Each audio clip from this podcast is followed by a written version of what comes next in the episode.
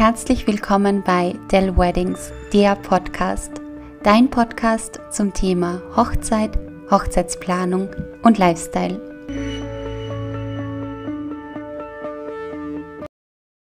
In dieser heutigen Episode mit dem Titel Balsam für die Seele habe ich die wunderbare Anna-Theresa Lohninger interviewt. Anna-Theresa hat mit nur 27 Jahren ihr erstes Buch geschrieben und sogar einen eigenen Verlag gegründet. Sie erzählt uns in diesem heutigen Gespräch, wie es für sie war, ihr erstes Buch zu schreiben, was sie vor allem auch bewegt hat, das zu tun und vor allem, was ihr dieses Buch persönlich bedeutet. Also, viel Spaß beim Zuhören. Liebe Anna-Theresa. Liebe Daniela. Ich freue mich sehr, dass du heute da bist. Und ich muss sagen, du bist die erste Frau, die ich persönlich kenne, die ein Buch geschrieben hat. Und ja, ich möchte einfach wissen, was hat die dazu bewogen, ein Buch zu schreiben? Was hat die inspiriert? Und ja, erzähl einfach einmal. Also zuerst mal voll schön, dass ich bei dir da, da sein darf, dass sich das so spontan irgendwie ergeben hat. Und ich bin echt so dankbar, dass das Universum da uns irgendwie da auch gematcht und connected hat. Und mir tut es echt leid, dass ich das Buch schon wieder vergessen habe. Das tut mir halt wirklich leid. Aber das nächste Mal, wenn wir uns sehen, kriegst du ganz bestimmt dein Buch. Ja, als Info an die lieben Zuhörer und Zuhörerinnen da draußen. Die Anna, Theresa hat mir schon zweimal versprochen, ihr Buch mitzubringen, weil ich es unbedingt kaufen möchte. Ähm, und ja, du hast es heute das zweite Mal vergessen. Aber ja. alle guten Dinge sind drei. Genau. Ja, und an die lieben Zuhörer von da Daniela. Also danke, dass ihr da jetzt auch zuhört. Ähm, und ich glaube, ihr werdet auch spüren, was da für eine schöne Harmonie ist. Und ich hoffe, wir gerade machen da jetzt ganz eine schöne Folge, die wie Balsam für die Seele ist. Genau, das ist ja auch der Titel der Sendung, Balsam genau. für die Seele. Und da passt nichts Besseres, als wie du und deine Geschichte und vor allem deine Worte, die du in einem Buch veröffentlicht hast. Ja, also ich gehe jetzt mal zurück zu der Frage, mhm. wie ich zu dem Buch gekommen bin, beziehungsweise was mich inspiriert hat. Und ähm, tatsächlich ist die Frage gar nicht so einfach zu beantworten, weil ich gar nicht ganz genau weiß, wie das eigentlich alles passiert ist. Das ist alles so schnell dann gegangen. Aber ich kann mich noch erinnern, dass ich im Physiotherapiestudium, also ich habe Physiotherapie studiert, ähm, bin jetzt aber nicht mehr als Physiotherapeutin tätig und habe eigentlich von Anfang an gewusst, dass, ich, dass das für mich nur so ein Sprungbrett, so eine Grundlage vielleicht ist. Ähm, und da habe ich zu einer Freundin gesagt im Studium, ähm, irgendwann schreibe ich ein Buch. Aber dass das halt dann so schnell geht, das hätte ich mir auch nicht gedacht. Und ich habe dann damals eben Physiotherapie das Studium gekündigt. Ah, nicht das Studium, die, die Arbeit. Die, die Studium habe ich nicht gekündigt. das hätte ich gern gekündigt. Nein, ähm, die Arbeit habe ich dann damals gekündigt, also nach gut einem Jahr in der Praxis. Mhm. Und war wirklich eine schöne Praxis, nicht die Patienten, aber ich habe einfach gespürt, dass ich in der kurzen Zeit, also mit dem ganzen 20-Minuten-Takt, wie es in Bayern war, oder auch wenn es 40 Minuten waren, dass ich da einfach nicht bei Menschen das erreichen kann, was ich gern erreichen möchte. Beziehungsweise war ich als Physiotherapeutin mit Hauptfokus Körper ja irgendwie auch einfach an der falschen Position. Und dann ist einfach so die innere Stimme immer lauter geworden, schreibe ein Buch, schreibe ein Buch. Und es war wirklich eine innere Stimme, die was halt einfach da so wie Schreiben anfangen hat lassen. Also Gedanken dann finden, wie das, was ich bei den Patienten nicht richtig aussprich, irgendwie vielleicht in andere Worte fassen eben kann, mit einem Buch. Mhm. Und dann weiß ich, dann bin ich nach Norwegen mit einer Freundin und mh, mm, dann habe ich schon ganz klar den Gedanken mit dem Buch eben gehabt und dann, das war im Herbst damals, Herbst 2019 und dann habe ich eine Shooting-Anfrage gekriegt, weil ich mir parallel ja damals auch die Fotografie aufgebaut habe. Die Hochzeitsfotografie? Genau, was mhm. wir dann am Ende dann auch noch ein paar Tipps dann dazu besprechen. Also da habe ich eine Shooting-Anfrage gehabt in der Fotografie von einer ehemaligen Yogalehrerin. Und die hat mir dann erzählt, dass sie nach Portugal auswandert und die hat mich dann eingeladen. Also, dass ich sie da besuche. Und dann habe ich sie halt dann wirklich gefragt im Dezember 2019 oder im November, ähm, dass ich ja jetzt eben kündigt habe und dass ich sie dann wirklich quasi im Frühjahr 2020 besuchen kann. Wann es ihr passt und wie lange und keine Ahnung. Und dann hat sie eben gesagt, ja, eigentlich kannst du sagen, bleiben, wie du willst. warum bleibst du nicht zwei Monate oder drei Monate? Und dann habe ich mir gedacht, ja, warum eigentlich nicht? Und dann war das halt, also hat irgendwie das Universum so funktioniert, dass wirklich da der Raum und die Zeit geschaffen wurde, dass ich da in diesen, es waren jetzt knappe drei Monate, dass ich da wirklich das Buch Sonnenscheinseele schreibe. Mhm. Und wie ist es so, wenn man mit einem Buch anfängt? Fangt man wirklich als Schriftstellerin am Anfang an?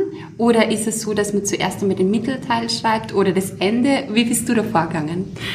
Ja, ich glaube tatsächlich, dass das vielleicht jeder irgendwie ein bisschen anders macht. Aber bei mir war es so, ähm, also ich habe mich schon vorher immer gesehen, dass ich auf dem Weg nach Portugal, also es war damals in Portugal eben, dass ich auf dem Weg nach Portugal im Flugzeug Vorwort schreibe. Ich habe das immer schon gesehen, dass ich das da tue. Und das habe ich auch getan. Ich war zwar total krank und habe mir gedacht, ich muss mich jetzt echt auf, auf Husten und alles konzentrieren. Aber ich habe da wirklich das Vorwort geschrieben. Und dann ähm, Genau, ähm, war ich, habe ich mir auch die Frage gestellt in Portugal, mhm. wie mache ich das jetzt eigentlich? Also, Wo fange ich an? Oder? Wie? Ja, ja. ja, und ich habe halt dann gewusst, also es sollte irgendwie ein Vorwort geben, halt so, das habe ich eh schon mhm. gehabt, aber irgendwie halt so einleitend. Genau. Mhm. Genau. Und mir war es dann einfach wichtig, dass die Leute mal grundsätzlich an die Seele erinnert werden, also mhm. einfach an etwas Höheres. Ja, magst du das da auch vielleicht kurz erläutern im Podcast, ähm, ja. was so diese einleitenden Worte sind, genau. Ja, also die einleitenden Worte, also das erste Kapitel heißt Bewusstsein für das bunte Farbenspiel in dir. Und für mich ist es nämlich so, dass wirklich jeder Mensch, so wie auch du, und bei dir streuen sie auch die Augen und so aus, ähm, dass wirklich jeder Mensch ähm, ein buntes Farbenspiel in sich trägt. Also eben die Seele, also das Licht, das was von einem Urlicht abstammt. Also eine, ein göttliches Urlicht, was jeder in sich trägt und was niemals nicht da sein kann, weil sonst war man nicht auf der Erde als Mensch. Man kann es halt einfach nur vergessen, dass man das hat. Und ich wollte einfach quasi in dem ersten Kapitel oder in die ersten Worte ähm, die Menschen wieder dran erinnern, weil automatisch, wenn man sich da ein bisschen dran erinnert, wird das ja wieder größer oder freier. Und dann kann es auch wieder quasi in das äußere Licht, das was von, vom Universum und von der Lichtwelt, sage ich jetzt mal, die ganze Zeit an uns herangetragen wird, dann kann sie das mit dem connecten und verbinden und also im Endeffekt ist so, dass wenn ein Mensch wirklich sich an seine Seele erinnert hat und sie erinnert hat, mit welchem Warum die Seele hier ist auf der Erde, also warum man als Mensch auf die Erde gekommen ist, dass man dann ähm, Jetzt habe ich den Faden verloren. Was habe ich jetzt gesagt? Also bin, am Endeffekt ist so, dass man dann halt seine Seele auf der Erde liebt. Also ich weiß jetzt leider nicht mehr, wie man grammatikalisch meinen Satz gestartet hat. Aber alles gut, alles, alles perfekt, ja. Ja, also, mhm. dass man sich halt wirklich daran erinnert und dass man dann streut. Ah, das wollte ich sagen. Und im Endeffekt, wenn man wirklich seine Seele lebt und sein Warum lebt, also seine Bestimmung. Genau, seine Bestimmung und die Handlungen und Dinge im Alltag an die Bestimmung anpasst, dass man dann wie so ein Leuchtturm wird für andere Leute. Also dann lebt man es nicht mehr nur für sich, sondern dann ist auf einmal auch für andere Leute, weil die dann auch anfangen zu leuchten, also sie zu erinnern. Mhm. Ja. Was glaubst du, warum haben wir das vergessen, wer oder wie wir wirklich sind? Ja, es gibt da ganz viele Geschichten. Also da kommen wir zurück bis zu Aliens und Zeug. also wirklich habe ich schon sehr viele Geschichten gehört. Aber ich glaube einfach nur, es gibt halt so eine grundlegende Dualität auf der Erde. Also dual im Sinne von alles hat zwei Pole. Also und aufbauen dort alles auf entweder Liebe oder Angst, so wie es in dem Buch Gespräche mit Gott, wo wir uns schon drüber unterhalten haben, auch steht. Also entweder Liebe oder Angst. Und ich glaube, ganz am Anfang ist immer die Liebe. Aber auf der Erde ist halt irgendwann quasi die Angst dazugekommen, dass eine Dualität herrscht und dass wir auch den Spielraum, weil irgendwie ist ja auch ein Spiel für uns Seelen, dass wir den Spielraum irgendwie auch haben, uns an die Liebe zu erinnern. Und wir können uns ja nur daran erinnern, wenn es irgendwie was anderes auch gibt, weil sonst wissen wir ja nicht, dass wir nicht Liebe sind. Genau. Also wir sind ja Liebe und sonst wissen wir nicht, wann wir nicht in der Liebe waren. So wie jedes Licht den Schatten braucht. Ja, genau. Ist es da genauso. Ja, genau. Okay. Und deswegen, glaube ich, führt das irgendwie so auf Dualität zurück. Und warum es auf der Erde jetzt noch so ist, ist, glaube ich, weil die Menschen Angst haben vor ihrer Kraft. Und Angst vor dem Freien. Also, manchmal stelle ich mir das so vor, ähm, wie wenn quasi jeder Mensch so, also, ich, also im Buch kommt es dann auch raus, also es hat jeder Mensch einen, einen Platz auf der Erde. Also jeder Mensch hat seine kleine Welt, also mhm. seinen Raum, die er, den er einfach einnehmen darf. Und manchmal kommt es mir so vor, wie als war er so ein Abenteuerspielplatz da, der was, ähm, wo ganz viel so Kerzen draufstehen mhm. und die sind aber nicht angezündet und irgendwie machen uns die Kerzen eben Angst. Also irgendwie ist der große Abenteuerspielplatz so mit Unsicherheiten verbunden. Also dass man nicht genau weiß, was da dann wirklich auf einen wartet, weil es ist halt nicht so der sichere kleine Bereich, in dem man sich gerade bewegt. Aber wenn man da halt quasi mit seinem Licht oder ja, wenn man einfach hingeht und die Kerzen anzünden, dann darf man sehen, wie viel Liebe hinter der Angst steckt und wie wunderschön dieser Abenteuerspielplatz ist, auf dem wir uns ja eigentlich austoben wollen, den wir entdecken wollen und wo wir die Sachen machen möchten, die was unserer Bestimmung entsprechen und eben einfach das Leben leben und genießen auch. Und das ist halt so der Abenteuerspielplatz und ich glaube, wir haben ganz viel Angst vor dem. Und ähm, ich glaube, da gibt's riesige, tonnenschwere Kerzen auch auf dem Abenteuerspielplatz, die was vielleicht von außen gemacht worden sind, keine Ahnung, damit vielleicht Geldsysteme funktionieren, wie sie gerade noch funktionieren. Keine Ahnung, möchte nicht eine Bewertung einlegen, aber ich glaube, da gibt es ganz, ganz viele Gründe. Aber ich glaube, das Wichtigste ist einfach, dass jetzt jeder Mensch anfängt, sich an sein Licht zu erinnern und ein bisschen Himmel in seine kleine Welt zu bringen, weil dann stoßen eben viele kleine Welten aneinander, die ein größeres Licht erschaffen. Ja, es hört sich so schön an und ich freue mich so drauf, dein Buch endlich zu lesen, wenn ich es dann kriege. ja, ich hoffe, das kommt auch wirklich im Buch alles so um. Ganz, ganz bestimmt. Wie ist dein Buch aufgebaut? In verschiedenen Kapiteln? Ja, genau. Mhm. Also es gibt elf Kapitel. Mhm. Also elf Kapitel und ein Kapitel hat dann nochmal elf Unterkapitel. Also die eigene Selbsthilfegruppe ähm, hat dann nochmal elf Unterkapitel, weil es mir auch ganz wichtig war, ähm, die Menschen zur Selbstwirksamkeit irgendwie zu ermutigen, dass man eben auch sie selbst ähm, irgendwie helfen kann, sie selbst unterstützen kann. Was wäre das zum Beispiel? Meditation oder oder Tatsächlich ist Meditation gar nicht so drin. Ich habe okay. immer gedacht, dass Meditation ja, voll ja, und okay. so. Mhm, mhm. Aber dann sind mir da so andere Sachen eingefallen. Also irgendwie mit dem inneren Kind. Also, mhm. weil man ja parallel, also, weil die Zeit, da haben wir auch schon drüber geredet, die Zeit ja irgendwie, wir meinen ja immer, die Zeit ist irgendwie quasi von, weiß ich nicht, von Sekunde null bis mhm. x irgendwie. Und dabei ist ja, sind ja alle Momente parallel irgendwie. Mhm. Und ähm, man kann in alle, also ich sehe das immer so im Kopf wie so Räume, in die man dann gehen kann. Also auch in der Kindheit, wenn man sich an was erinnert, wo was vielleicht nicht schön war, dann kann ich jetzt als erwachsene Anna da hingehen, in die Situation und kann mein inneres Kind oder das damalige Kind ja auch beschützen und kann quasi die Situation in Liebe klären. Mit Mitgefühl für mich und die andere Person, was vielleicht noch involviert war. Also dann kann ich den Raum quasi hell machen. Und dann, allein da habe ich mit meinem inneren Kind verbunden. Also also inneres Kind ist auch viel Thema, damit man eben auch andere Menschen besser versteht. Vor allem Menschen, die was, ähm, ja, nicht so nett vielleicht manchmal sind. Das hat ja auch einen Ursprung, gell? Ja, genau. Und ich glaube, ähm, je freundlicher und liebevoller Menschen sind, desto mehr sind sie mit sich selbst im Einklang. Das ist so ein bisschen meine Theorie. Ja. Weil, wenn es mir selber gut geht, warum würde ich dann wollen, dass, dass ich mein Ärger, den ich dann eh nicht habe, bei dem anderen ablade? Ja. Du bist, du bist so ein netter Mensch, also du musst total im Einklang mit dir sein. Also echt. Das ist lieb, dass du das sagst. Das lässt drin, gell? Das lässt du drin. Also ihr habt gehört, die Daniela lässt das drin, das Kompliment darf sie gerne annehmen.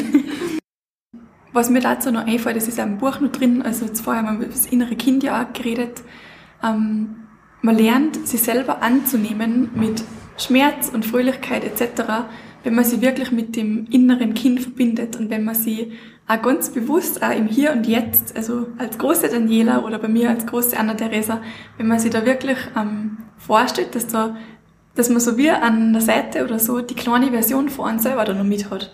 Weil im Endeffekt sind wir auch im Hier und Jetzt als erwachsene Menschen genauso verletzlich und genauso beliebesbedürftig wie das kleine Kind. Und das kleine Kind ist nur das Sinnbild dafür, bis wir quasi das wieder integriert haben. Also bis irgendwann halt wir alle so miteinander umgängen, als hätten wir halt einfach diese Verletzlichkeit und Liebesbedürftigkeit. Und dann braucht man das Bild auch nicht mehr. Aber ich brauche jetzt auch noch das Bild und äh, mir hilft es halt voll im Alltag. Zum Beispiel auch, wenn ich mich da irgendwo ausgeschlossen oder so fühle. Also es war eine Situation in Portugal interessanterweise. Mhm. Da habe ich mich so ein bisschen ausgeschlossen gefühlt. Das war nur beim Spaziergang. Und dann, also da war ich so die dritte Person halt auch. Mhm. Und waren dann, so Freunde, also die Freundin von dir und... Das waren so ein bisschen Freunde, ja, genau. Ja, ja. Also jetzt nicht so ganz enge. Freunde, aber halt doch irgendwie so Bekannte und Herzensmenschen.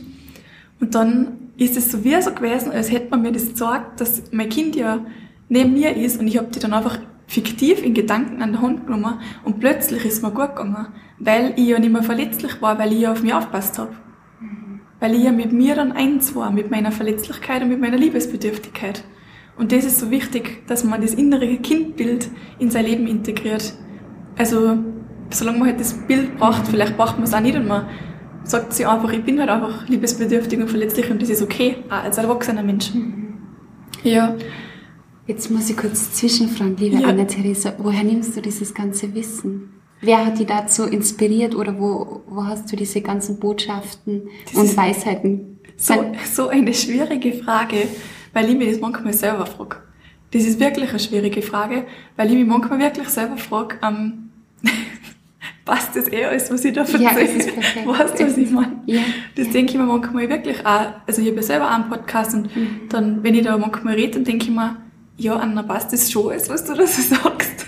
Aber jetzt so die grundlegende Ding, ähm, ich weiß auch nicht, irgendwie komme ich dann immer wieder in so ein Vertrauen. Und von dem Vertrauen aus fließt es dann. Also wie so von, von einem höheren, vor allem wenn ich schreibe, ist das dann, da werde ich dann oft wie so ein Kanal. Und auch im Buch, da war eine Erkenntnis, also da habe ich selber dann so, war arg, war das weißt du, ich habe halt einfach geschrieben und so. Und habe halt da quasi Zusammenhänge gefunden auch. Und da war aber echt so eine Erkenntnis, wo ich mir dann dachte, war, ähm, danke, dass ich die jetzt kriegen darf durchs Buch. Also ich habe das Buch wirklich auch für mich geschrieben. Und ich glaube, immer wenn man sich mit Themen beschäftigt, dann kriegt man auch Unterstützung zu den Themen. Also wirklich auch von der Lichtwelt, von der geistigen Welt, die was man jetzt nicht so sieht, und aber auch ganz auf der normalen materiellen Welt ähm, von Büchern, die was dann plötzlich in die Hände fallen. Mhm. Wie das Buch Gespräche mit Gott, das war für mich ganz so wichtig auch. Auch wenn es immer noch nicht, ich habe nicht einmal ein Drittel noch. Mhm. Hast du alle drei Bände? Ich habe es in einem oder äh, Ja, ja, ja. Mhm. So schön, gell, das Buch. Voll schön. Echt, schön. ich ehre es sehr. Mhm. Und also das Buch ist aber auch für mich so ganz ein wichtiges. Da habe ich so das Gefühl, das ist ganz ein wichtiges Buch. Auch wenn ich jetzt nicht alles weiß, was da drin steht, empfehle ich das ganz viel Leid, weil einfach das erste Drittel, was ich da so gelesen habe, einfach so stimmig für mich ist. Voll. Für mich ja. genauso, ja. ja. Du hast mir bei unserem Spaziergang vor ein paar Tagen jetzt von deiner Geschichte erzählt, so wie es der Anfang 20 gegangen ist und so weiter und was du da so erlebt und durchgemacht hast. Würdest du sagen, dass dir diese Zeit ähm, ja, zu dem Menschen natürlich gemacht hat, der du heute bist und dass du die ganzen Erlebnisse dann auch im Buch zum Teil aufgearbeitet hast? Ja, irgendwie schon, glaube ich. Also das mit dem Aufarbeiten auf jeden Fall. Also einfach nur, weil ich mir dann erlaubt habe, dass ich so bin, wie ich bin und das einfach mal aufgeschrieben ist. Mhm. Ähm, weil das Buch, glaube ich, also es heißt ja Sonnenscheinseele, der Herzensweg vom Schein zum Sein. Und ähm, man denkt ja dann so, irgendwie denkt man ja zuerst so, es ist der Herzensweg vom Schein zum Sein. Wenn man das Buch liest, dann kennt man. Mhm. Also dann super, weil dann kennt man jetzt endlich. Aber das, das war immer die Erkenntnis, was ich im Buch gehabt habe, wo wir vorher geredet haben. Es gibt nicht den. Es gibt nur den zurück zum Herzen. Und dann startet der Weg. Mhm. Dann startet, also es gibt nur den Weg zurück zu seinem Herzen. Und der ist bei jedem Menschen ganz individuell und anders. Mhm. Und ähm, dann startet der Herzensweg, weil man dann den Weg mit dem Herzen geht und Entscheidungen mit dem Herzen trifft. Aber zuerst mal muss man sich quasi wie so eine Zwiebel abschön, die ganzen Unwahrheiten, Ängste, alles Fremdbewertungen, alles Bewertungen, was man sich selber gegeben hat, Urteile, abschön, abschön, abschön. Und dann kommt man bei den Bahn an und dann ist man im Herzen und dann geht's los. Dann geht der Weg eigentlich erst richtig los. Und es gibt keinen äußeren Weg, den was man gehen muss, sondern der Weg vom Innen, der was einem gefällt.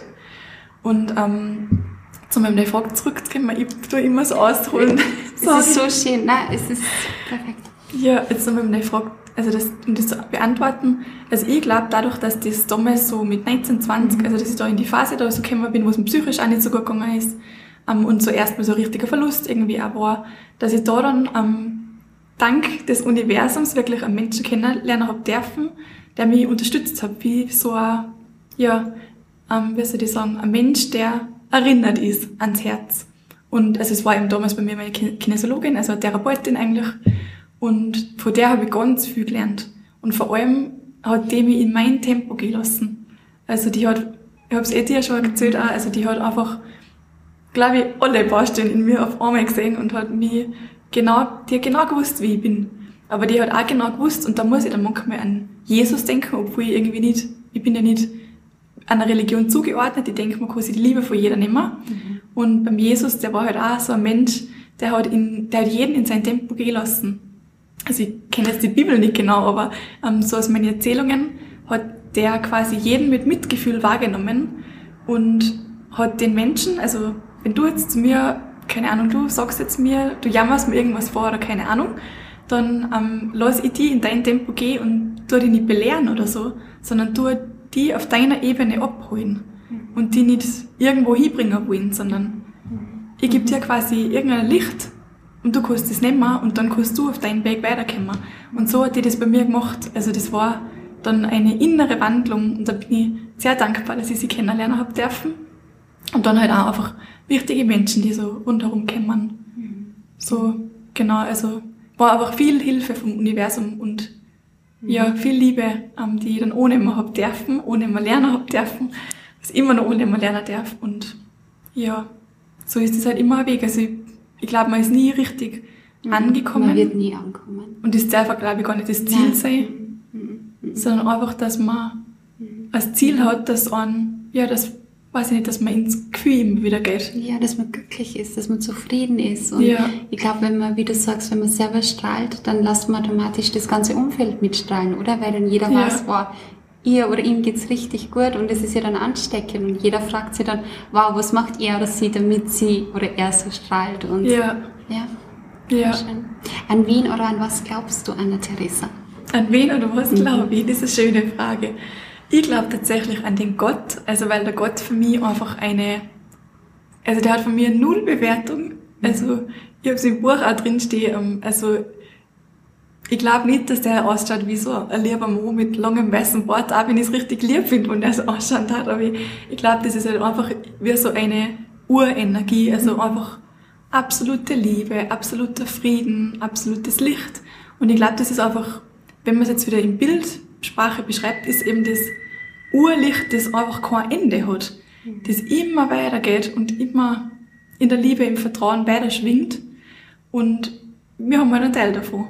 Und ich glaube, das ist halt überall drin, also, dass man das in allem, das Göttliche sehen kann, also in der Natur dann zum Beispiel, auch wirklich in einem Baum. Also für mich ist ein Baum wie ein Lebewesen, ohne Schmarrn. Also dann, also das habe ich auch mal gecheckt, da habe ich mich nämlich, da habe ich so mich nicht gehalten gefühlt.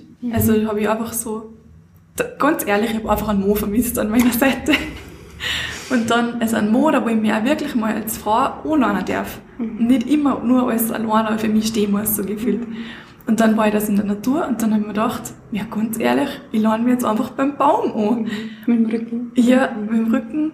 Und das war dann so, ich habe mich so gehalten gefühlt, es mir sind echte Tränen gekommen. Und dann habe ich mir gedacht, ma, es ist echt die Liebe und die Lösung überall, wenn man halt einfach nur irgendwie sich darauf einlässt und kreativ bleibt wie ein Kind und sich wirklich an den Baum anlehnt und sie es nicht nur denkt, weil ich glaube, das dauert voll viel gern. Und dann der nächste Gedanke ist auch gleich, ja, was, wenn jetzt Spaziergänger vorbeikommt? Mhm. Was, was denkt denn der? Das ist ja total deppert. Und ich glaube, von dem darf man alle wieder weggehen.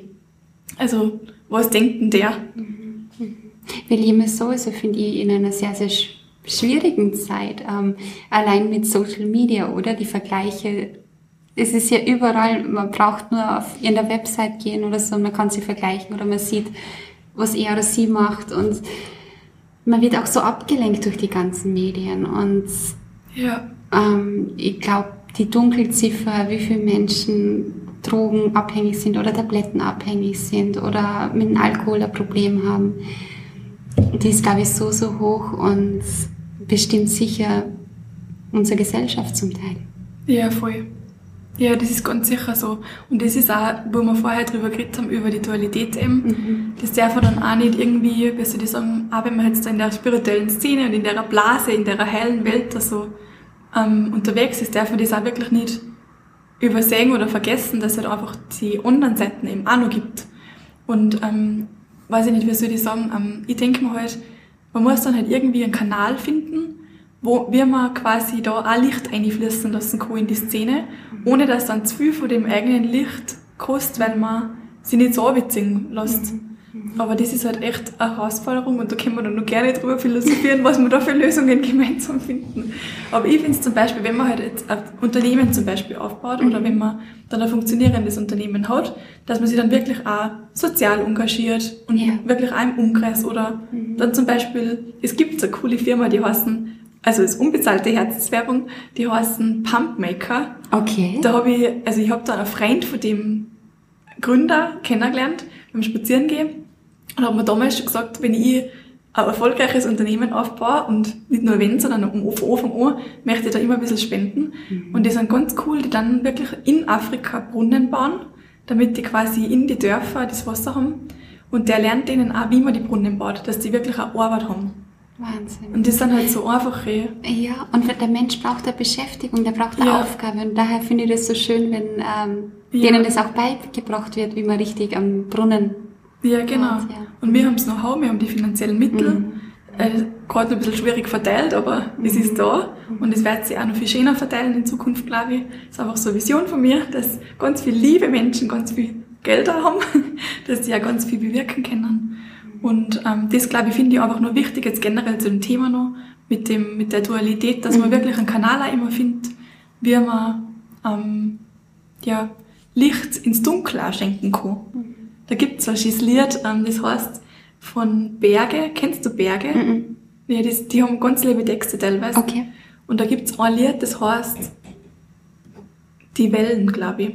Und da geht es eben auch so um die Dualität. Mhm. Und da sagt in einem Satz, ähm, Du erkennst dich nur, wenn du Licht ins Dunkel malst. Okay. Da sieht man sie am besten. Mhm. Mhm. Voll ja. schön. Ja. Kann man sich bildlich vorstellen. Ja, ja. Gell? das mhm. kann man sich bildlich vorstellen. Mhm. Und ich glaube eben auch, dass, ähm, ja, ich weiß auch nicht, wie man die Welt retten kann. Aber ich glaube, jeder bei seiner kleinen himmlischen Welt anfängt, dann ist schon viel da. Genau. Welche Botschaft ähm, ist so die Hauptbotschaft für dich aus deinem Buch Sonnenscheinseele? Ja, dass man wirklich ähm, einen höheren Sinn in sein Leben einlädt und nicht alles so stehen lässt, wie es quasi gerade ist und gerade in der ganzen Welt gelebt wird. Und dass man wirklich einen höheren Sinn einfach für sich einlädt. Also Körper, Geist und Seele und da auch für den Körper zum Beispiel einen höheren Sinn. Also auch wenn man Verletzungen hat, dass man dann ja wirklich auf allen Ebenen sieht und auch immer heilt und so und mhm. Ja, und ich glaube im Endeffekt, also ich glaube, das, was das Buch so kraftvoll macht, ist, dass das von mir ja so authentisch war, weil ich war ja da in Portugal und zuerst am Anfang ja so gefühlt keinen Plan, was fange ich mit meinem Leben an. ich habe gewusst, ich mache irgendwie Fotografie weiter und mhm. ähm, wollte, gell, das habe ich da noch nicht erzählt, ich wollte eigentlich nach Portugal und mir Hochzeitsfotografiegewerbe aufbauen da. Nein. Und dann war ich, habe Kamera alles mitgehabt und ja. Ding. Und dann war ich aber in Portugal und da war die Energie so, dass ich meine Kamera gar nicht mehr so gedacht. Und die Kamera, Dass du fotografierst, oder wie? Ja, so gefühlt. Ich habe gedacht, ja, wie schaffe ich denn die ganzen Hochzeiten, was ich habe noch? Und dann habe ich halt, weil das Buch halt quasi, das, ja, ja, das, das war, war so halt mein erstes ne? Ding, ja. Mhm. Und es ist, glaube ich, auch einfach mein, wie soll ich sagen, meine Kindheitsgabe von klein auf, das mit dem Schreiben. Mhm. Und deswegen war das dann auch noch so das ganz Erinnern an das zurück, was ich total vergessen habe, mein ganzes Leben lang, dass ich ja eigentlich so schöne Gedichte immer schon geschrieben habe und so. Und dann war das quasi die Erinnerung. Und das wohnt im Buch inne. Also der, irgendwie der Weg. Und dann am Ende in Portugal ist mir so gut gegangen, dass ich am liebsten nie wieder da weg war und ein Haus gekauft und keine Ahnung was. Und das, also mir ist einfach, ich habe mir dann auch so ein Licht, Lichtnetzwerk aufgebaut mit Menschen und meiner Arbeit, was mir so Spaß macht.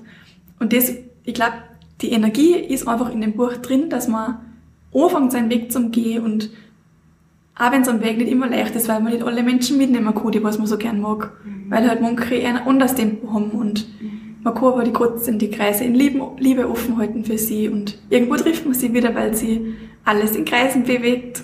Mhm. Und ja, also ich glaube, das ist einfach wichtig, dass die Energie dem Buch inne wohnt, ähm, für jeden Menschen, der was irgendwie losgehen möchte und sich erinnern möchte an das, was er ist. So schön. Und das ja, das Unglaubliche ist, du bist 27 und äh, was ich auch so inspirierend und so mutig finde, du hast einen eigenen Verlag geschaffen, beziehungsweise gegründet. da muss ich echt kurz lachen. Ja. Weil das mit dem Verlag, ich muss jetzt mal ganz ehrlich sagen, das hat alles so nicht funktioniert, dass mein Buch so in die Welt kommt, wie ich mir das vorgestellt habe. Wie hast du dir das vorgestellt? Ja, eben mit nachhaltig, also Recyclingpapier, mhm. draußen eben alles nachhaltig, Ökotinte und halt so, wie ich die Botschaft haben wollte. Also ohne, dass da muss jetzt Leute da drum rumschrauben und ich voll viele Sachen umschreiben muss keine Ahnung, vielleicht war es manchen Stellen gut gewesen, ich weiß es nicht, man weiß es ja immer nicht. Aber ich denke mal, so wie ich das geschrieben habe, so ist es rausgeflossen mhm. und so ist es ja auch schnell gegangen in der Zeit. Also hat es schon so sein sollen, dass das so kommt irgendwie. Und ähm, es hat dann mit, mit einem großen Verlag hat's nicht funktioniert. Mhm. Und dann haben wir gedacht, ja, ist vielleicht für mich irgendwie auch eine Lernerfahrung, dass ich, ähm, auch wenn halt nicht alles leicht geht, trotzdem mir treu bleibe. Mhm. Und dann habe ich mit einer Freundin telefoniert und dann ist die Idee, ja, können wir mit dem Ginkgo-Platz Verlag als Spaß. Mhm. Und dann, eine Woche später, glaube ich, habe ich das Gewerbe umgemeldet für einen Verlag. Und das ist dein eigenes, also dein eigener Verlag und die Bedeutung von Ginkgo. Ich glaube, die musst unseren Zuhörern und Zuhörerinnen auch noch erklären, ja. weil das so schön ist. Ja, nur ganz kurz, ja. warum ich wegen dem eigenen Verlag lachen muss. Weil für mich ist nur wegen dem, für mich war das damals immer nur so, so kann man halt das Buch kommen. Also für mich war das nicht so der Verlag. Sondern für mich war das, okay, Sonnenscheinseele kommt jetzt endlich in die Welt. Und das, dass ich einen Verlag habe, das war mir nicht bewusst so richtig das ist erst mit, wie die Leute und dann angefragt haben, um, also ob sie bei mir ein ja. Buch verlegen können. Das wird, es ist echt interessant, das kommt von überall immer. Finanziell geht es halt gerade nicht, aber irgendwann bestimmt. Mhm. Aber es ist halt interessant, weil da ist man dann erst bewusst worden, dass es ein Verlag ist, dass es halt wirklich ein Verlag ist. Mhm. Und Ginkgo Blatt Verlag und also Ginkgo Blatt, es geht ums Ginkgo Blatt mhm. im Buch. Also ja. die Botschaft ist dann am Ende, du bist golden wie ein Ginkgo Blatt. Also golden auch für unser neues goldenes Zeitalter. Und Ginkgo-Blatt eben, weil sie Yin und Yang, Yin und Yang im Ginkgo-Blatt vereint, also beide Seiten, also das weibliche, ruhige mhm. und kreative und ja, intuitive auf der einen Seite und das männliche, laute, erschaffende und ja, verwirklichende, manifestierende auf der anderen Seite. Und irgendwie halt so Sanftheit und Kraft und Robustheit und aber trotzdem so das Zurückziehen. Also es ist alles im Ohren. Und jeder Mensch hat das komplett in sich, dieses Ginkgo-Blatt. Es ist halt, jeder Mensch ist es halt einfach. Und so darf man sich dann anerkennen und sein Ginkgo-Blatt leben. So schön, so schön. Und es ist ja auch dein Logo, das Ginkgo-Blatt, oder? oder? Genau, es ist so der Plan, also dass jeder Schriftsteller, der dazukommt, ja. dann ein Ginkgo-Blatt mehr kriegt, weil das ja auch wachsen darf. Mhm. Also wie ein Ginkgo-Baum dann quasi. Und ähm, das Logo ist ein goldenes Ginkgo-Blatt, also ein Verlagszeichen. Genau. Und du hast mir beim Spazierengehen erzählt, dass der Ginkgo-Baum anscheinend in jedem Land auf der Welt wächst. Ist es oder mal gewachsen ist. Oder mal gewachsen ist, genau.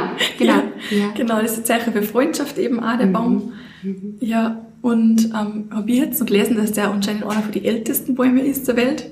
Kann gut sein. Und dass ja. der halt so viele Geschichten zu erzählen hätte, keine Ahnung. Liebe Anna-Theresa, du hast mir auch beim Spazierengehen erzählt, dass du für den Sommer noch was ganz, ganz Großes am Schirm und am in der Planung hast. Magst du uns da schon was verraten?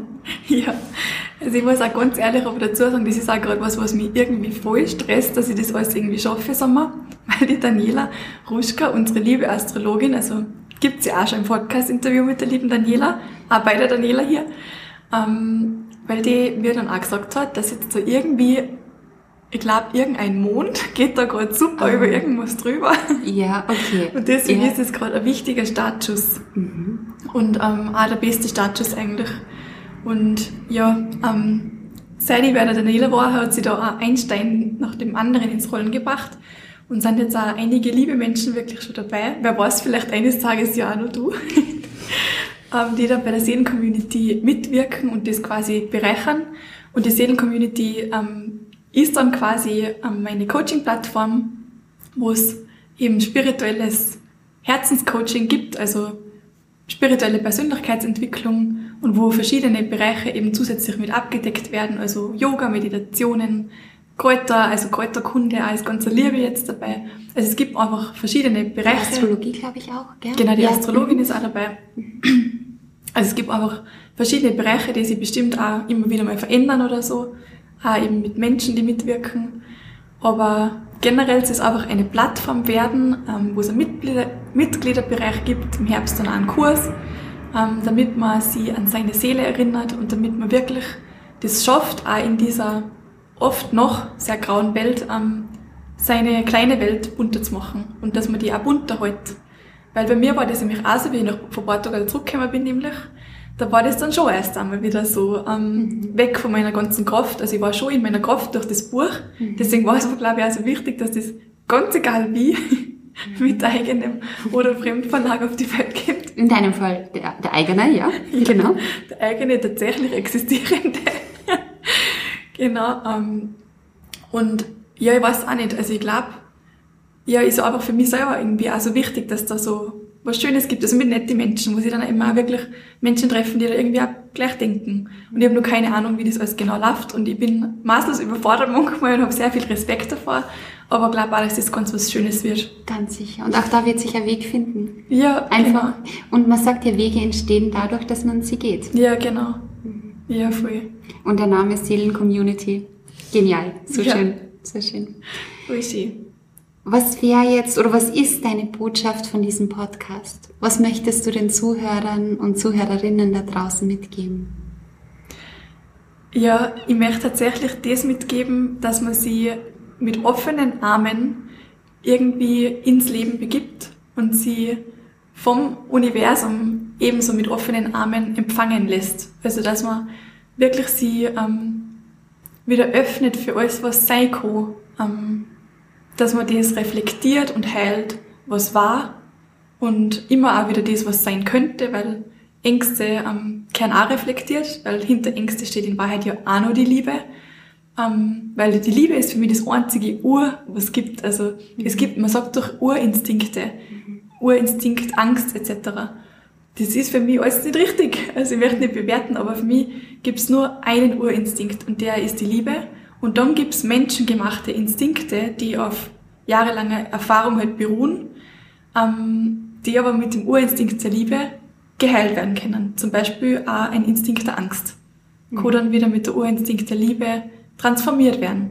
Und genau deswegen möchte ich in die Welt einfach ausgeben, dass jeder sich an seine Essenz erinnert und ähm, ja irgendwie immer wieder Vertrauen findet und weitermacht und genießt, dass er da sein darf und dass er sich erinnert, dass er sich das auch irgendwie ausgesucht hat, dass er gerade da sein darf. Und wir sind jetzt in einem sehr privilegierten Zeitalter, sage ich mal, wir starten jetzt das Wassermann-Zeitalter mit, was ja wunderschön ist. Wir dürfen das jetzt wir so mitbegründen und unsere Ahnen und ja, die ganzen davor haben wir irgendwie auch die Zeit für uns ein bisschen mit abgesessen, dass jetzt das Wassermann-Zeitalter überhaupt da sein kann und dass wir jetzt als Mensch in diesem Zeitalter gerade da sind auf der Erde eben.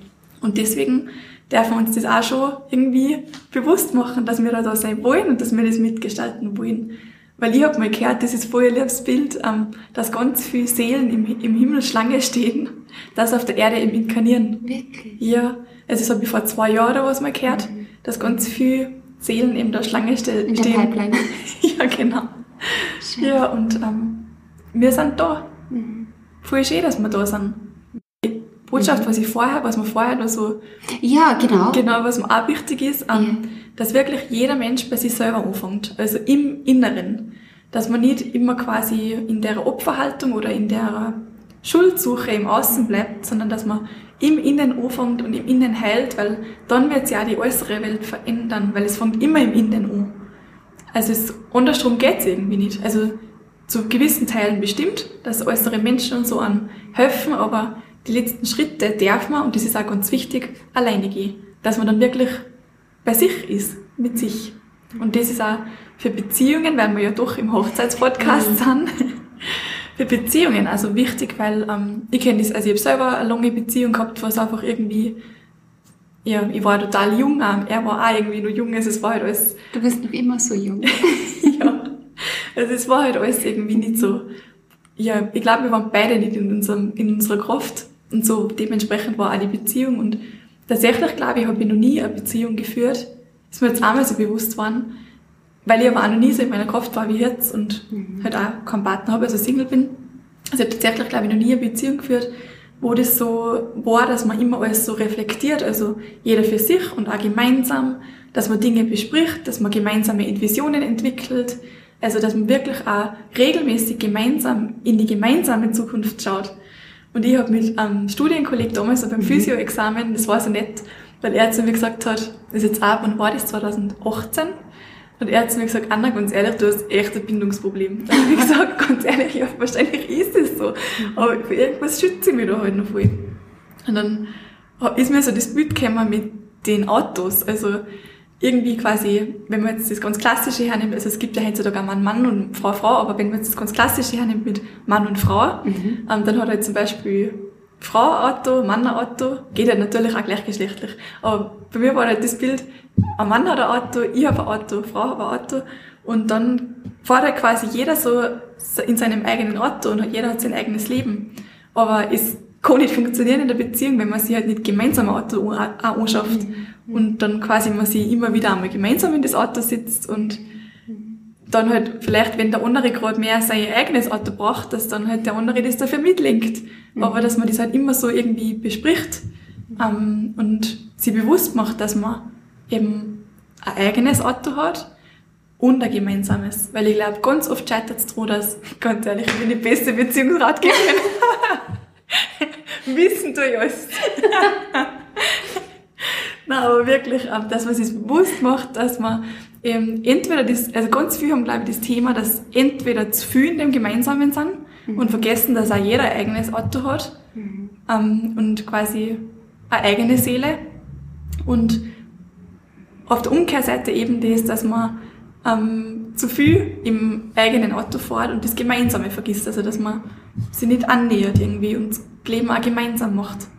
Und also an alle liebe Brautpaare da draußen, also falls du quasi, oder vielleicht bist du auch kein Brautpaar oder keine Ahnung, wer du bist, aber ähm, wenn du in einer Beziehung bist oder auch heiraten möchtest mal, dann ist, glaube ich, das echt das Allerwichtigste, dass man immer wieder sich selber reflektiert und gemeinsam reflektiert und eigene Visionen für sein Leben wieder schafft und gemeinsame Visionen. Irgendwie, dass man halt die drei Autos hat. Ja. Ich könnte stundenlang zuhören. Wirklich. Du bist so lieb, weil du da sitzt. Ich muss jetzt mal ganz ehrlich sagen, also ich muss jetzt mal an alle auch ganz ehrlich sagen, ähm, die Daniela hat so eine feine und liebevolle und mitfühlende Aura und Ausstrahlung, dass ich mir gerade so leicht rede. Ähm, ist mein erstes Interview ähm, und ich rede mir so leicht, als äh, wie ich halt mit dir rede. Mhm. Ähm, und es ist für mich aber ganz wichtig, dass du da gerade sitzt und du so den liebevollen Rahmen schaffst. Echt. Also danke. Ich sag danke. So nett. Wir müssen nochmal Folge machen. Voll gern. Machen wir nochmal Folge. Du schreibst ein zweites Buch. Ja, Oder du bringst mir bis dahin einmal das erste, was ich jetzt schon längst bestellt habe. Nein, bringst du einmal. Um, und, und, dann schauen wir weiter. Dann okay. schauen wir weiter. Du hast ja vorhin angesprochen, wie du in Portugal warst und nicht nur wie du in Portugal warst, dass du dich auf die Fotografie spezialisiert hast. Und du hast ja schon viele Hochzeiten fotografiert. Welche Tipps oder Hilfestellungen oder Erfahrungen möchtest du kommenden Brautpaaren jetzt mitgeben, was das Thema Fotografie betrifft? Ja, also das allererste, was mir echt jetzt gerade einfällt, ist Zeit. Also, dass man die Zeit ähm, wirklich so einplant, dass da für das Paar, also wirklich für das Paar an dem Tag, auch noch Zeit ist für ein schönes, liebevolles Paar-Shooting, an dem man wirklich dann nochmal realisiert, dass man gerade heiratet und dass man gerade die ganzen lieben Menschen auch da auf der Hochzeit hat und dass man gerade so ein schönes Fest hat mhm. und dass man das aber mit der Zeit genießt in einem schönen Setting. Und das schönste Setting ist halt zum Beispiel abends, wenn Sonne quasi, also die Sonne Richtung Untergang steht, wie sagt man da, wenn die Sonne untergeht? Genau, wenn die Sonne untergeht, ja. man muss nicht immer alles so schön ausdrücken kann.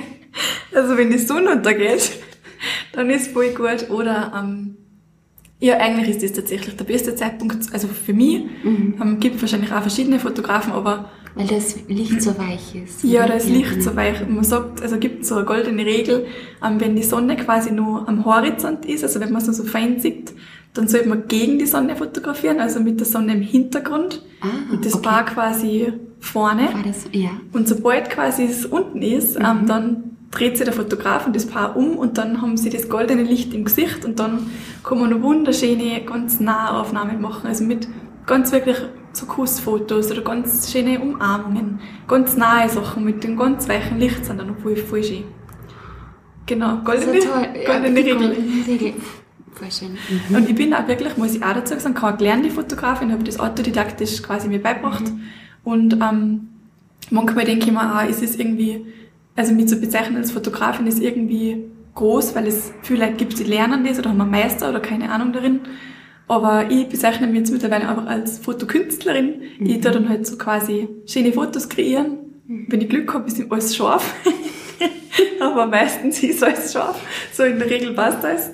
Nein, ähm, aber wirklich, also ich kann jetzt keine Kamera technisch perfekt erklären oder so, aber schöne Bilder kommen tatsächlich immer irgendwie. Und Ja. authentische und Herzensbilder. Und das aber auch, weil ich das mit, mit meinen Paare dann wirklich mit dem, die Zeit fürs Paar-Shooting, das ist schon voll wichtig. Es ist für mich also wichtig, weil, also auch wenn ein Paar sagt, dass sie einer die Paarfotos nicht so wichtig sind, sind Sie das sind am wichtig. Endeffekt sind das Ja. die wichtigsten. Weil das sind einfach die, die was man ja mit 100 noch die Enkel sagt. Mhm. Das waren wir damals, so haben wir geheiratet, so haben wir ausgeschaut.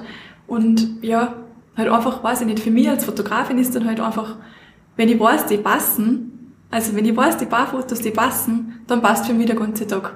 Mhm. Weil dann habe ich irgendwie nicht mehr so einen Druck, weil ich dann das Gefühl habe, dann habe ich sowas Schönes und dann sind die auf jeden Fall zufrieden. Und sind sie auch dann immer. Klar, bei deiner Arbeit, also da kann man nur zufrieden sein. So lieb. Ja, genau. Also das ist der wichtigste Tipp, Zeit. Und nur so ein Tipp am Rande sind einfach Lichterketten, weil die generell viel die eine schöne Energie machen. Und am Abend dann für einen Fotografen auch super sind, wenn man im Hintergrund immer wieder mal so Lichtquellen hat und man nicht immer blitzen muss. Auch, ist auch fürs Paar dann angenehm. Ja, Und es macht einfach so ein schönes Ambiente. ja, voll so warm einfach. Ja, voll. Ja, Ich liebe Lichterketten. ja, Lichterketten sind super. In Kalifornien haben sie sogar im Sommer leuchten, gell? Vorne draußen bei den Restaurants oder um die Palmen bunten. Mhm. Herrlich. Ja, spannend. Liebe Anna-Theresa, ich würde sagen, wir kommen zu meinen fünf Schlussfragen, die du noch nicht kennst. Ja, Ja, genau. also, ich will von jedem meinem Interviewpartner wissen, was ist deine Lieblingsfarbe? Meine Lieblingsfarbe. Okay, es ist Bordeaux. Bordeaux. Ich Mhm. mag alle Herbstfarben gern, aber und so ist auch mein Fotostil, herbstlich. Aber es ist tatsächlich Bordeaux gerade. Also fällt mir jetzt als erstes ein. Deine Lieblingsblume? Schon die Rose. Schon die Rose. Lieblingstorte? Ich mag voll gern Schwarzwälder Kirsch tatsächlich, aber ähm, fruchtig ist schon auch gut. Fruchtig, okay. Also mit meinen Hochzeitstorten war vielleicht dann mal so eine ganze Kombitorte mit ganz Ja. viel. Man kann ja jeden Stock quasi, kann man was anderes machen. Ja? Also ist meine Lieblingstorte eine Mischmaschtorte. Eine, okay, super. Und äh, der Lieblingssong, der auf einer Hochzeit auf keinen Fall fehlen darf? Boah, das ist so ein Scheiß. Das ist so ein Scheiß. Also ich habe jetzt nicht gedacht, dass du mich nach einem Lied fragst. Okay. Das ist von ähm, Ryan McMullen, You Don't Dance. Und das muss sich bitte wirklich jeder anhören. Okay, ich werde es dann gleich googeln. Ja. Ja. Okay. Das ist so. Ich hoffe, ich habe jetzt den Namen richtig gesagt, aber sonst kann ich es in die Show Notes Ja, schreiben. ich schreibe es dazu. Ja. ja. Das ist so schön. Also für mich ist das, also da geht mir das Herz auf, weil da, ja, das ist einfach so ein schönes Hast du das schon mal von einer Hochzeit gehört? Nein, aber das, Auf deiner eigenen, das war halt auf jeden Fall, glaube ich, auf meiner Beim eigenen. Einzug? Oder? Ja, keine Ahnung, ja. Ja, ich weiß gar nicht. Vielleicht vom Einzug, vielleicht auch dann beim Hochzeitstanz. Vielleicht den ganzen Tag. genau. Und der emotionalste Moment, den du je auf einer Hochzeit erlebt hast? Auf einer Hochzeit. Ja, das war, wo ich mit weinen hab müssen. Ähm, also das war wirklich einmal, da hab ich, das war meine erste Hochzeit. Das war meine allererste Hochzeit, Wo du als Gast dort warst oder wo du als wo Fotografin ich als gearbeitet Fotografin, Ja. Mhm. wo ich als Fotografin dort war. Also stimmt, ich habe jetzt den Fotografen, die Fotografenbrille habe ich aufgehabt, jetzt bei der Frage, aber das passt ja trotzdem. Ähm, also das war echt besonders, weil ich war da die Fotografin, meine erste Hochzeit, voll Angst, dass alles klappt und keine Ahnung. Und die zwei waren einfach so dankbar und so glücklich, weil die ein Kind gehabt haben. Und das, die Taufe war quasi vor der Hochzeit, also es war so ein Kombi-Ding. Und man hat da die, die ganze Zeremonie und den ganzen, also es war in der, ganz klassisch in der Kirche war das bei denen, ähm, man hat da einfach so die Demut und Dankbarkeit und den Frieden mitgespürt. Und dann war das, ähm, dann haben die so nette Musik gehabt, so, ähm, also so, die haben, wie, wie sagt man da, wenn man was singt aus dem Stegreif und nicht auf dem Radio, Also einfach live. Live, genau. Das. Entschuldigung. Das war quasi live und die, also dann war da so ein Moment, wo die Musik angegangen ist, also wo die gesungen haben, die zwei Dirndln, und wo die da gesessen sind in der Demo, und ich bin einfach nur umgestanden auf dem Altar, weil ich quasi die ganze Gruppe nochmal fotografieren wollte. Und in dem Moment waren da Lichtstrahlen, also wo einfach wirklich jeder dann nur, nur im Nachhinein an die Licht, über die Lichtstrahlen geredet hat, weil das, das war echt göttlich. Also es war göttliche Stimmung und da, da habe ich echt hinter der Kamera wieder gehört, ganz kurz. Und das ist sicher ein Moment, den du selber nie vergessen wirst. Na, war schön. Liebe Anna-Theresa, tausend, tausend, tausend Dank für das Interview. Jetzt müssen wir unseren Zuhörern und Zuhörerinnen natürlich noch sagen, wo sie dein Buch kaufen können. Ah ja, das ist nämlich gar nicht so einfach mit einem eigenen Verlag, wo es das Buch dann gibt. Ja, es ist auch nicht einfach, wenn man die Autorin persönlich kennt, zu ihrem Buch zu kommen. Okay, aber gut. Okay, na, also das Buch kann man auf annatheresa.com, also meiner Schriftsteller-Webseite, oder auf ginkoblattverlag.com, meiner Verlagswebseite bestellen. Und Ginkgo ähm, ohne das G, also G-I-N-K-O, weil mir jeder verschreibt sie. Dann habe ich mir gedacht, da ist einfach ohne das G. Perfekt. Das war so lustig. Wirklich mit dem, damals auch mit dem, also mit dem Druckerpartner, der was das Buch dann druckt hat, der Mensch, oder die Firma, der hat es ja einmal verschrieben und ich habe mir einmal verschrieben und dann habe ich gesagt, ganz ehrlich, wenn dann das jetzt ohne das G. so, so haben wir das dann gemacht. Genau, also da gibt es das Buch und ja, also mich freut es voll, wenn es wer liest und mich freut es auch dann richtig, wenn man mehr, wer schreibt, ähm, wie es einem damit gegangen ist oder wie es einem gefällt. Tausend Dank. Ich sag dir vielen Dank. So einen schönen Rahmen. Echt. Hast du da geschaffen. Danke. Schön, dass es dich gibt. Schön, dass es dich gibt. Dieser Podcast erscheint jeden zweiten Sonntag auf iTunes, Spotify oder dem Anbieter deiner Wahl. Falls du Fragen oder Anregungen zum Thema Hochzeit und Lifestyle hast, so schreib mir doch einfach.